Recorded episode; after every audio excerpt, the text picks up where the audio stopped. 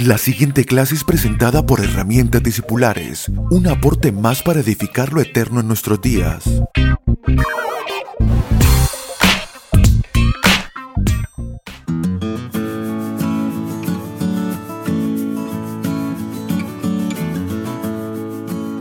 Saludos amados, bienvenidos. Esta es nuestra clase discipular número 114 de herramientas discipulares.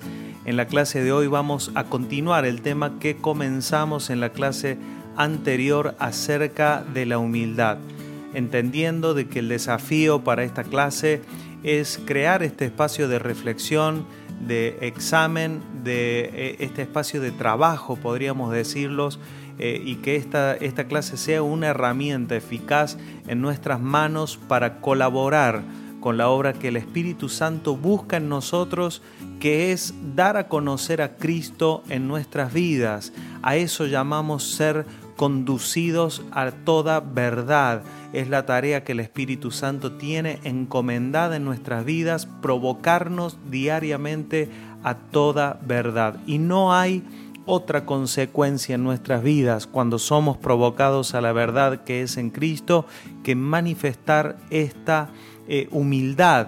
Habíamos dicho que la humildad es consecuencia directa de una, de una persona que se ha vuelto más coherente a la realidad de Dios, que puede ver la verdad y que todo orgullo es eh, eh, producto residual de la ignorancia y de la mentira que opera en el hombre. La ceguera produce orgullo y viceversa, porque también el orgullo provoca ceguera y provoca más y más ceguera en nuestras vidas. Pero estamos en esta clase para hablar acerca de la humildad. Dice Primera de Pedro capítulo 5, verso 5, Igualmente, jóvenes, estad sujetos a los ancianos y todos sumisos unos a otros, revestidos de humildad, porque Dios resiste a los soberbios y da gracia a los humildes. Esa palabra griega que se usa en este pasaje para la palabra humildad es tapeinofrosune. Tapeinofrosune es una palabra compuesta por dos palabras que es tapeinos, que significa condición humilde, y fren, que tiene que ver con sentimientos, con un modo de pensar, con las funciones del alma, es decir, eh, es, esta palabra que está compuesta tiene que ver con revestirse, con tratar directamente con los sentimientos, con la manera de pensar, con las funciones del alma. Es una humildad específicamente que opera en nuestras almas. Y es por eso que el apóstol Pablo dice revestíos de humildad. Es una manera muy precisa de describir lo que sucede en nuestras almas cuando podemos ver la vida de Cristo en nosotros cuando podemos abrir nuestros ojos, que tiene que ver con revestir, con, con permitir que se produzca esta transformación en nuestras almas. Debemos decir que nuestro espíritu no necesita revestirse de esta humildad porque la vida espiritual, nuestra vida espiritual, es coherente delante de Dios tiene ojos abiertos, puede entender la realidad de la vida espiritual, pero es nuestra, es nuestra alma la que opera muchas veces en ceguera y en falta de entendimiento, por eso necesita ser revestida de la realidad de la humildad. Y el apóstol Pedro dice, sométanse, sean sumisos unos a otros. Esto, esto es una realidad que solo puede producirse por la vida espiritual, ya que generalmente en la vida natural de los hombres, cuando una persona es sumisa, la otra adquiere una posición de gobierno, de señorío, pero en la realidad de la vida espiritual no sucede así.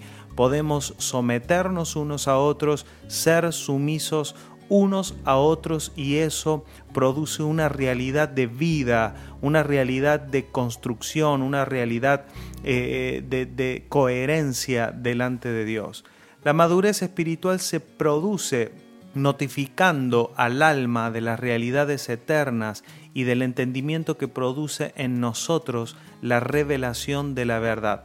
De esa manera el alma se va revistiendo y se va desvistiendo también de toda mentira, de todo orgullo, de toda soberbia.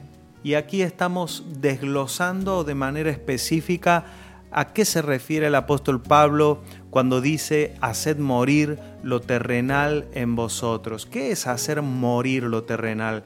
Es cuando nosotros vamos despojándonos de los viejos sistemas, de las viejas maneras, de las viejas vestiduras del alma, de toda ignorancia, de toda mentira que opera en la mente para llevarnos a actuar un personaje que no somos porque eso es lo que produce el, orgullo y la soberbia, es que comenzamos o continuamos eh, más bien eh, produciendo, ejecutando un, un rol, un papel, un personaje que no responde a la vida de Cristo y por lo tanto no es un personaje verdadero, no somos nosotros cuando estamos expresando orgullo o soberbia. Por lo tanto, cuando los ojos son abiertos y vemos la verdad que somos en Dios, no queda otra cosa que una muerte, haced morir, que es la muerte a lo terrenal, también dice el apóstol Pablo, despojaos del viejo hombre que está viciado con sus deseos engañosos.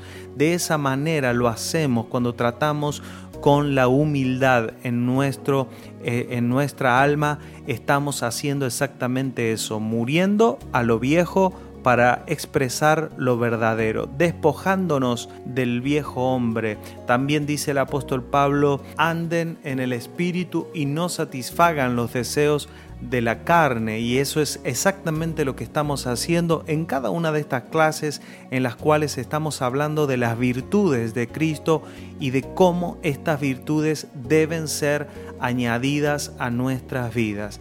La humildad es una posición coherente, si la, veo desde el punto de vista espiritual, es un entendimiento de coherencia delante de Dios, pero que muchas veces el alma no alcanza a entender esa coherencia y en tantas maneras somos incoherentes muchas veces en nuestra manera de pensar y en nuestra manera de actuar y eso se ve revertido absolutamente cuando nuestros ojos son abiertos, entendemos la gracia de Dios, entendemos su amor, entendemos todo lo que nos ha sido dado en Cristo para mostrarnos la posición que tenemos en el Espíritu, la cual es alta es perfecta, nos ha sido dada una vida de alto valor, pero todo esto nos ha sido dado eh, eh, por gracia, por la gracia de Dios, por su amor, por lo tanto nuestra alma no tiene ninguna razón para sentirse orgulloso o soberbio, sino que al contrario, el alma debe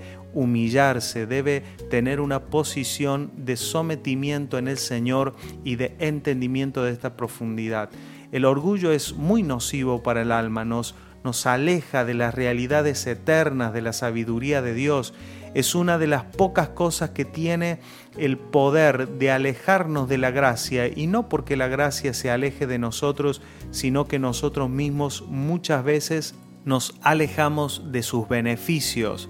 Por lo tanto, qué importante que es a nuestras vidas eh, entender eh, la humildad y, y revestir nuestras almas de esa humildad verdadera. Más adelante vamos a ver cómo hacerlo en nuestras vidas. En el mientras tanto creo que es muy bueno en este punto de eh, esta virtud eh, generar el anhelo genuino, primero teniendo siempre un reconocimiento delante del Señor de que sí hay niveles de orgullo en nuestras almas, sí hay niveles de soberbia en nuestros corazones que deben ser quitados por lo tanto, reconocemos delante de Dios nuestro orgullo, nuestra incoherencia, pedimos perdón por ella, nos humillamos delante de Dios y le decimos, sí Señor, hay orgullo en mi corazón porque todavía no veo claramente y mientras tenga niveles de ignorancia, eh, siempre habrá lugar de, al orgullo y a la soberbia pero me humillo, Señor, delante de ti y te pido que abras mis ojos. Este es un buen momento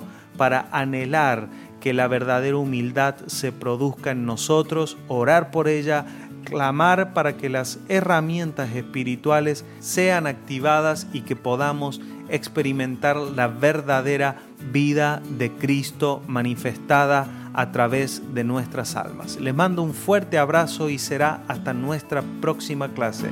Chau, chau.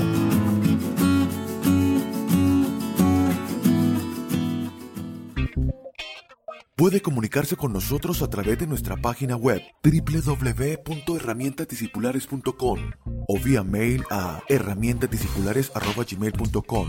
Síganos a través de las redes sociales en YouTube, Facebook e Instagram como arroba Abel Ballisteri. Gracias por estar aquí.